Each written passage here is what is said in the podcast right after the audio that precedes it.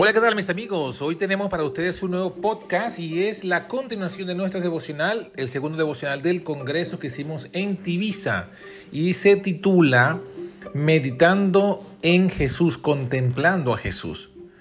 Que sea de provecho y de edificación para tu vida espiritual.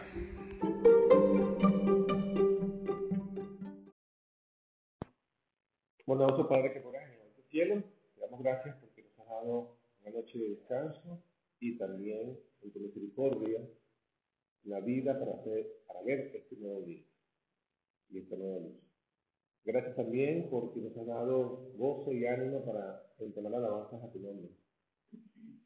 Y por tu misericordia al perdonar nuestros pecados. Ahora que vamos a estudiar tu palabra, te suplicamos una vez más que estés con nosotros, que envíes tu Espíritu para que a través de él nos enseñes tu palabra. Te pedimos esta bendición en el nombre de tu Hijo Jesús, nuestro Señor y Salvador. Amén.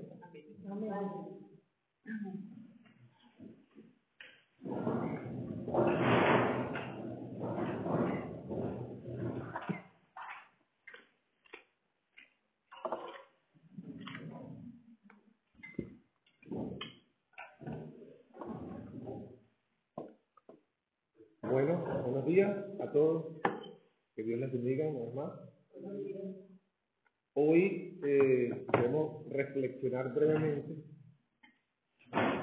en el complemento de lo que vimos ayer. Ayer hablamos un poco de la oración, ¿verdad? Del modelo de oración, que es el Padre Nuestro. Hoy vamos a hablar de la otra parte, el complemento del, de nuestros eh, devocionales diarios, ¿no? Que además de la oración, lo otro que tenemos que hacer es la contemplación. Y aunque esa palabra sí suene muy católica, no es católica, es bíblica.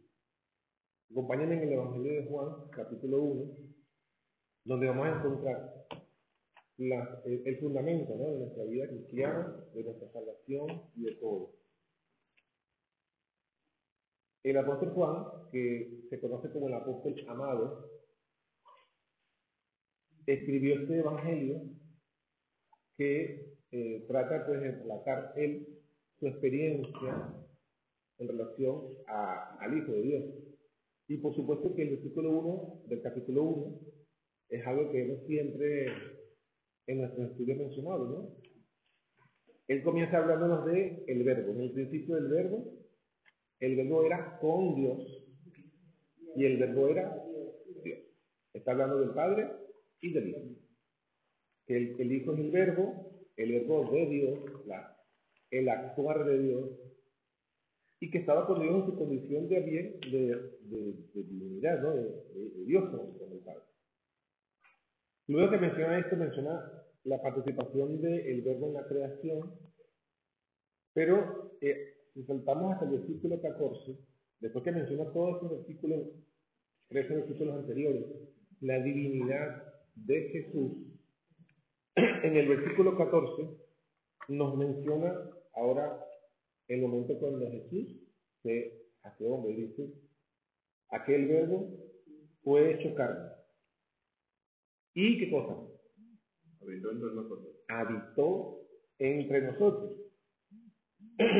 eh, ese verbo que estaba con Dios desde la eternidad, que, está, que era Dios por herencia con su padre, ahora adopta la humanidad. Pero no cualquier humanidad porque eh, Juan pudo haber escrito y el verbo se, se tomó cuerpo. Sino, pero enfatizó mejor aún que se hizo carne, porque entre cuerpo y carne en, el lenguaje bíblico hay una pequeña diferencia. Eh, carne se refiere a la naturaleza pecaminosa. Usted está diciendo que el verbo tomó nuestra naturaleza caída y pecaminosa. Y dice, habitó entre nosotros. la palabra aquí, habitó, es, eh, eh, se podría también traducir, tabernalizó con nosotros. Es decir, hizo su tabernáculo con nosotros. Y ya de entrada, ya de entrada, cuando vemos esa, esa palabra o esa, o esa forma de traducirlo, lo que nos dice es que Jesús, o sea, que el verbo, cuando se hace carne, se convierte en el tabernáculo de Dios. Es el, todo lo que es el santuario del antiguo Israel es un símbolo de, de, la encarnación del Hijo de Dios. Y de hecho es así, el santuario cuando Dios dijo, hacer, en Éxodo 23 dice, hacerme un santuario, ¿no? ¿Y qué más dijo? Y habitaré en medio de vosotros. O sea que es exactamente lo mismo, ¿no? Santuario es para Dios habitar. Y ahora Jesús, eh, más allá de los símbolos, viene a hacer ese santuario. Y en el santuario terrenal todo es símbolo de Cristo.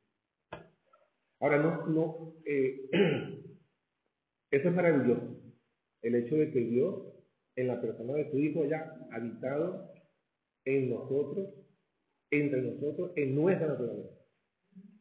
Pero eso, aunque es muy maravilloso, de nada sirve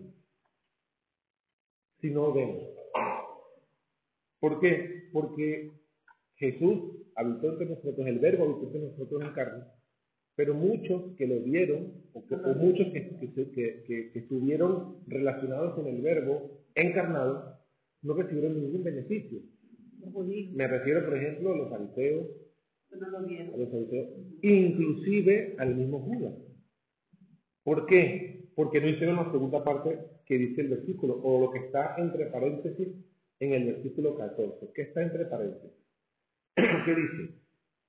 Y vimos su gloria, gloria como el de un unigénito del Padre. Lleno de gracia. Lleno de gracia y de verdad. Y de verdad. Entonces, ahí está la clave, ¿no? Juan dice, el verbo que, era, que estaba con Dios y que era Dios, se hizo carne, habitó entre nosotros como un santuario, pero luego él dice, y vimos. ¿Vimos qué cosa? Gloria. Su gloria. Pero ¿cuál gloria? Dice gloria del unigénito del Padre. Entonces, eso fue lo que Juan vio y eso fue lo que convirtió a Juan de un Boanerges. ¿Saben lo que significa Boanerges, no? Ese era el, mote de, de ellos. Significa hijo del trueno o hijos del trueno. ¿Por qué? Porque ellos eran muy impetuosos, ellos eran, eh, bueno, no sé cómo, cómo buscar la figura eh, moderna de eso, pero imagínense cuando, cuando Jesús pasó por los samaritanos y los samaritanos no quisieron recibirlo en su casa y darle de comer porque Jesús iba, era hacia Jerusalén y los samaritanos se, se ofendieron. Entonces Juan y su hermano Santiago le dijeron a Jesús, ¿quieres que hagamos como Elías y hagamos descender fuego del cielo y lo destruimos? Porque son unos, son unos groseros que no te quieren recibir. Esto muestra el carácter que, tenían ellos. O sea, el que no reciba a mi Señor, le cortamos la cabeza. Ese era el carácter. Eso era por eso le decían hijo del trueno. Pero veamos la transformación de Juan en ese hijo del trueno, ahora en uno, que si usted lee el Evangelio de Juan, lee la carta primera, segunda y tercera de Juan, ¿qué notamos allí en esas cartas? En las palabras de Juan, ¿cómo lo vemos? Amor, amor, amor, todo lo que Juan habla es del amor, o sea, vemos que hubo una transformación radical de qué? De su carácter. ¿Y dónde estuvo la clave? En, esta, en esto que está entre paréntesis. Vimos su gloria. O sea, Juan vio la gloria del unigénito del Padre. Mientras el resto de los judíos, el resto, en, en, el mejor de los casos, como vimos ayer en un versículo, ¿verdad? Veía a Jesús como un profeta. Lo, para, para, para los eh, sacerdotes era simplemente un rabí. Cuando Nicodemo se acercó de noche le dijo, rabí, Sabemos que ha venido de Dios como maestro. Hasta allí. Para el pueblo habían avanzado un poco más. Es un profeta. Pero ese, el ver a Jesús como maestro o como profeta no es suficiente. Tenían que verlo como los discípulos, como lo dijo Pedro. Eh, eres el Cristo, el Hijo del Dios. Y aquí es lo mismo que dice Juan. Vimos la gloria de Jesús como el único, el único Hijo del Padre lleno de gracia y de verdad. Y el ver esa gloria, el ver esa gloria del Hijo como el unigénito, fue lo que transformó a Juan de hijo del trueno a, el, apóstol amado, a, el, el, el, apóstol del amor. Hay otro texto que quiero que veamos, eh, dos textos más ya, ¿no? En Isaías 45, 22, nos dice lo mismo, o sea, esto no es nada, nada más algo del, del Nuevo Testamento, está en el Antiguo. Capítulo 45, Isaías. 32. No, 22. ¿Qué dice? Quien los tenga. Isaías, capítulo 45, versículo 22. Mirad a mí y sed salvos, todos los términos de la tierra, porque yo soy Dios y no Ahí está, ¿no? Aquí, este, esto es el Señor Jesús hablando en el Antiguo, en el Antiguo Testamento, en Isaías, y dice básicamente lo mismo. Mirad a mí. Mirad a quién. ¿A quién tenemos que mirar? Al pastor de la iglesia, al anciano,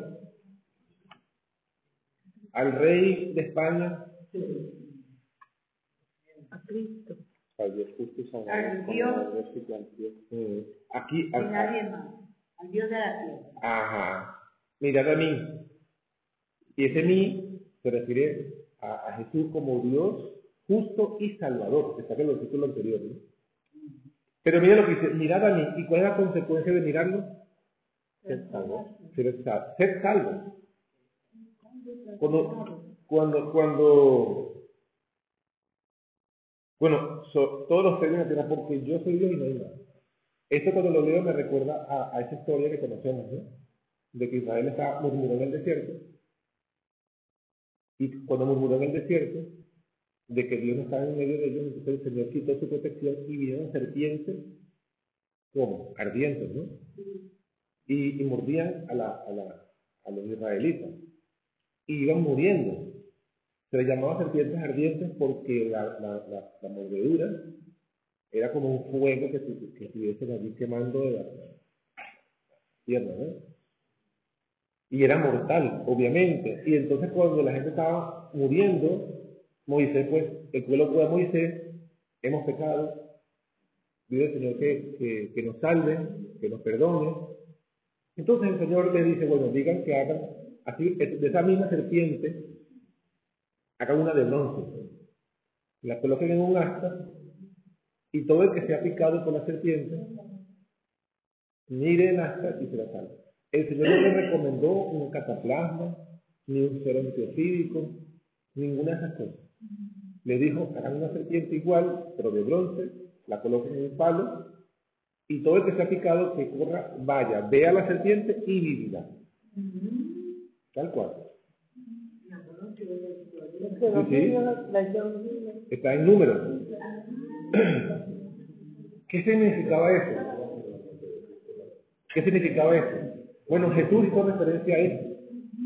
Jesús dijo, eh, así como Moisés levantó la serpiente en el desierto, así es necesario que el Hijo del Hombre sea levantado y todo aquel que mire, viva. Nosotros también hemos sido picados por la serpiente, porque la serpiente no es el símbolo del pecado. Y todos hemos sido engañados y mordidos por la serpiente. Y a causa de esa mordedura es que morimos. La muerte entró el mundo por el pecado del mundo y con el pecado, amor. Entonces, ¿cómo, nos hablamos de esa, de esa mordedura de serpiente? Mirando al. Ahora, es interesante que el símbolo de, de Jesús en la cruz, en el antiguo Israel, era también una serpiente. porque en lugar de, porque Dios no le dijo, mira, eh, hagan la figura de una paloma o de un cordero, porque le dijo, hagan la figura de una misma serpiente. ¿Qué simboliza el pecado? ¿Qué es pecado? Porque simboliza al verbo que se hizo que carne. O sea, el verbo tomó la naturaleza del pecado. y, y viendo al unigénito del Padre envuelto en esa naturaleza de pecado, es que ¿cómo? Es que viviré.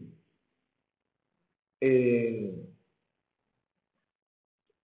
Bueno, porque nosotros podemos ser imitadores de ese tipo de vida que sí, sí, pero, pero, pero no es que debemos ser imitadores, ¿no? Eh, ¿Dónde, ¿Dónde está el número? de la serpiente. Serpiente de ¿Quieren la historia? Los niños la hicieron, voy a apuntar quizás en libro. Número eh, 21. Está en el número 21. Número 21, el capítulo 21. ¿Has dicho el capítulo 21? Sí. Sí, el número. Bien, vamos a ir ahora a, a los segundos versículos, al tercer versículo y leemos una, una cita y concluimos. de Isaías. No, de- ahorita vamos a leer segunda de Corintios.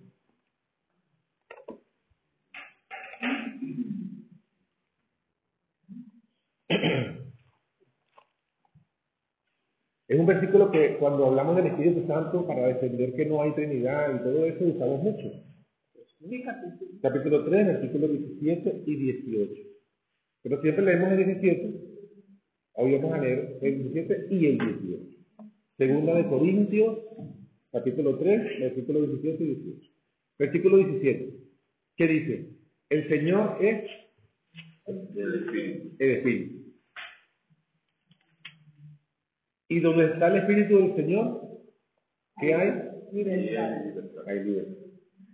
Esto es lo que siempre usamos como eh, argumento para mostrar que el Espíritu Santo es Cristo mismo, ¿verdad?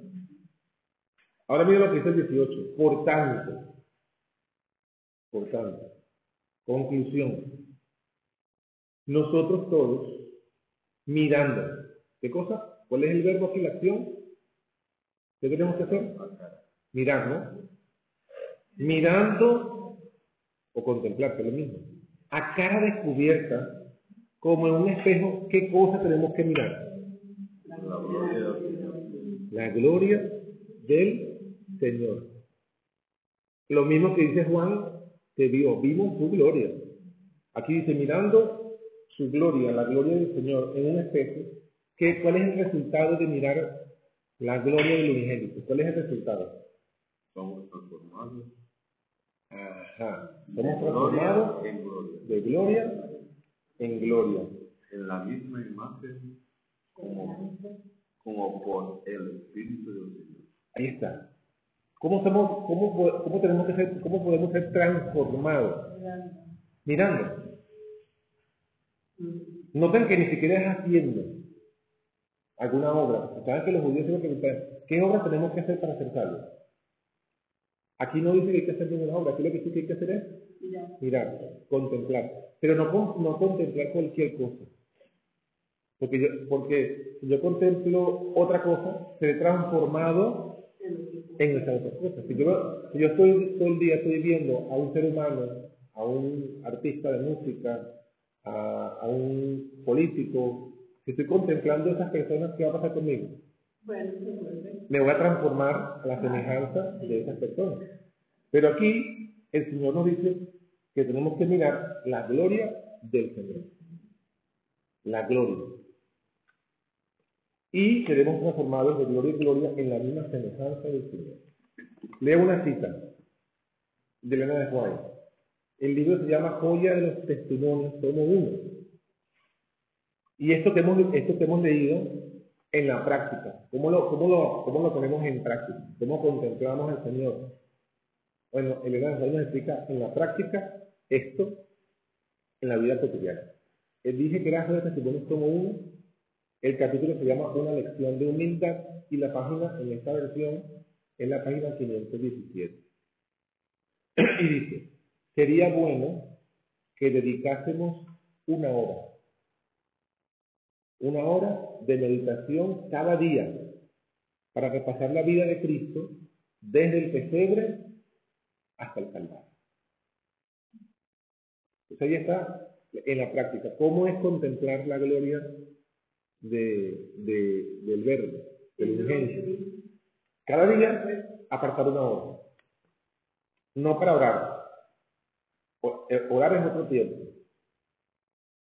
Esta es una hora de meditación, de contemplación, de mirar. ¿Qué es lo que vamos a mirar? La vida de Cristo. ¿Desde dónde hasta dónde? Dice, desde el pesebre, desde el nacimiento, hasta el Calvario, hasta la muerte. O sea, ahí tenemos 33 años resumidos allí en los evangelios, ¿no? Una hora cada día, repasar la vida desde el pesebre hasta el Calvario. Dice, sigue diciendo así, debemos considerarla punto por punto. Punto por punto. O sea, no es un asunto así apresurado, no son cinco minutos ni diez minutos, una hora, con calma. Punto por punto. Y dice, y dice algo interesante, dejar que la imaginación capte vívidamente cada escena. O sea, dejar que la imaginación trate de recrear lo que estamos leyendo de la vida de Cristo. O sea, si estamos leyendo el pesebre, tratar de que en nuestra imaginación eh, nos traslademos allí al momento con ese pesebre, quiénes estaban allí, eh, qué había. O sea, eso es lo que dice aquí, dejar que la imaginación capte vívidamente cada escena. Especialmente, dice, especialmente las finales de su vida terrenal.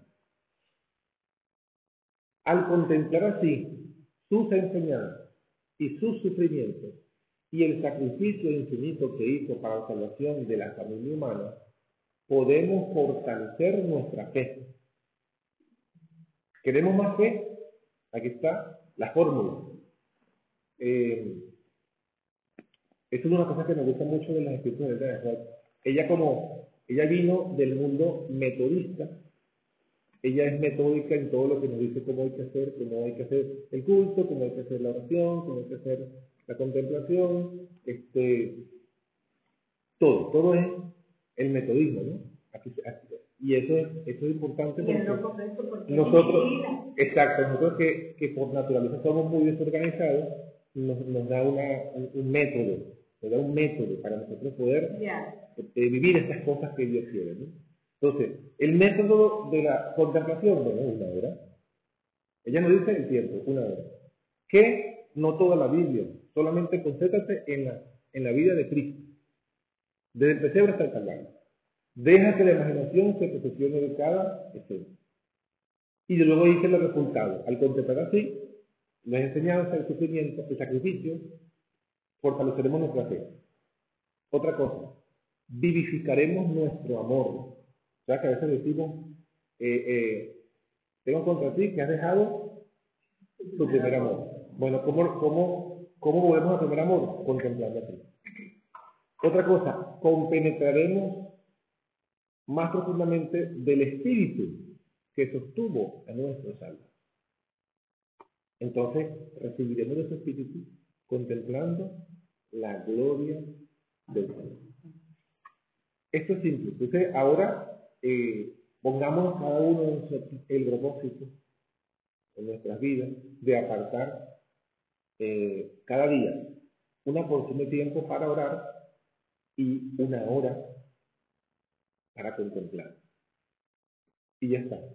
De las, de las eh, 12 horas que- o, o- o 18 horas que tenemos, o no sé, el tiempo que tengamos desde que nos levantamos hasta que nos acostamos a dormir, en ese tiempo apartemos una porción para la oración, una hora para la contemplación, como está aquí explicado, y tengamos la certeza de que Dios va a obrar en nuestras vidas y que la fe que necesitamos, la transformación que necesitamos, el espíritu que necesitamos, lo recibiremos si seguimos este consejo inspirado por nuestro Dios.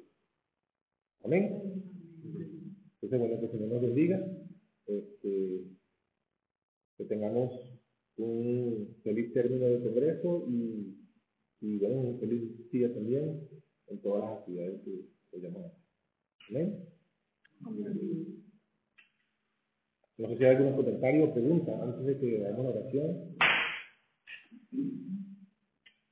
No, no, no te preguntan. que-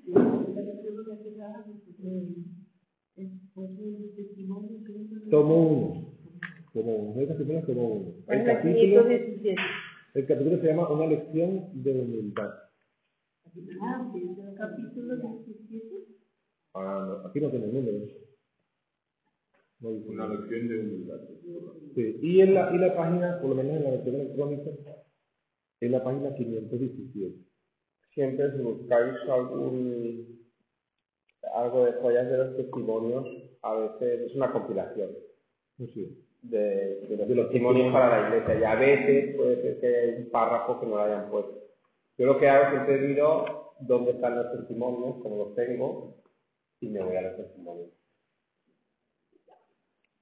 Sí. Por ejemplo, ayer hablé de, creo que somos, somos seis, eh, un capítulo que me gusta mucho que es lo que impide la reforma, y en Joyas de los Testimonios hay varios párrafos que no están. Bien, eh, oremos.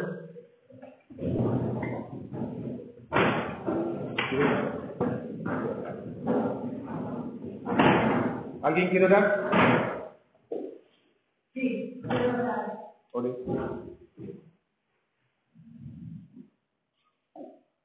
Padre nuestro, que estás en cielos, Señor, damos gracias vez más por habernos permitido estar aquí juntos todos, como hermanos.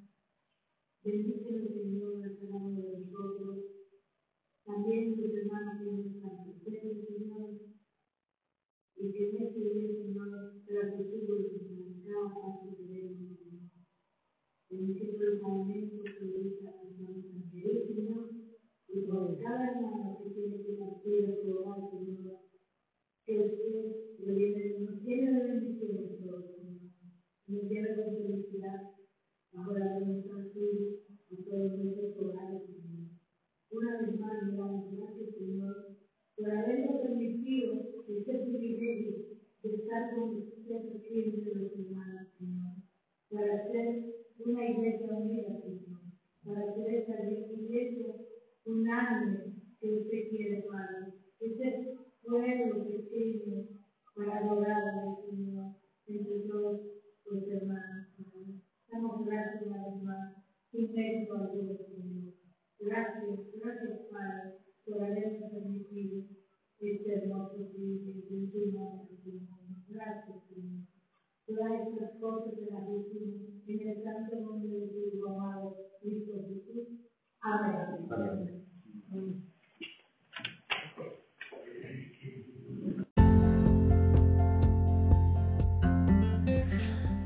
Espero que este episodio haya sido de mucha edificación para tu vida espiritual.